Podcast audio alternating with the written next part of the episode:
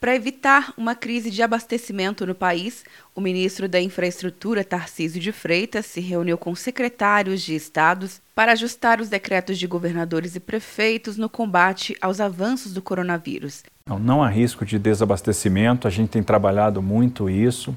Vários governadores e prefeitos estabeleceram bloqueios e fechamento de todo o comércio, liberando, por exemplo, supermercados. Só que o supermercado não funciona sozinho, o transporte tem que funcionar para que a comida, para que o insumo chegue na prateleira do supermercado, para que o oxigênio chegue no, no hospital, para que o insumo para hemodiálise chegue no hospital, para que o combustível chegue ao posto. Então a gente precisava ajustar porque os fechamentos eram completos. Então a gente precisou, é, primeiro, garantir que o transporte rodoviário de carga, que o transporte de carga ferroviário, é, aeroportuário ia ser uma atividade essencial. E além disso, que todas as atividades de suporte para o transporte tivessem liberadas. O Ministério da Agricultura, Pecuária e Abastecimento também editou uma portaria publicada no Diário Oficial da União desta sexta-feira com medidas essenciais para garantir o pleno funcionamento das cadeias produtivas de alimentos e bebidas, assegurando o abastecimento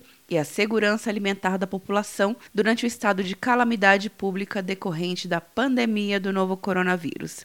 Quer um ano sem mensalidade para passar direto em pedágios e estacionamentos? Peça a Veloy agora e dê tchau para as filas. Você ativa a tag, adiciona veículos, controla tudo pelo aplicativo e não paga mensalidade por um ano. É por tempo limitado. Não perca. Veloy. Piscou, passou. De Brasília, Luciana Castro.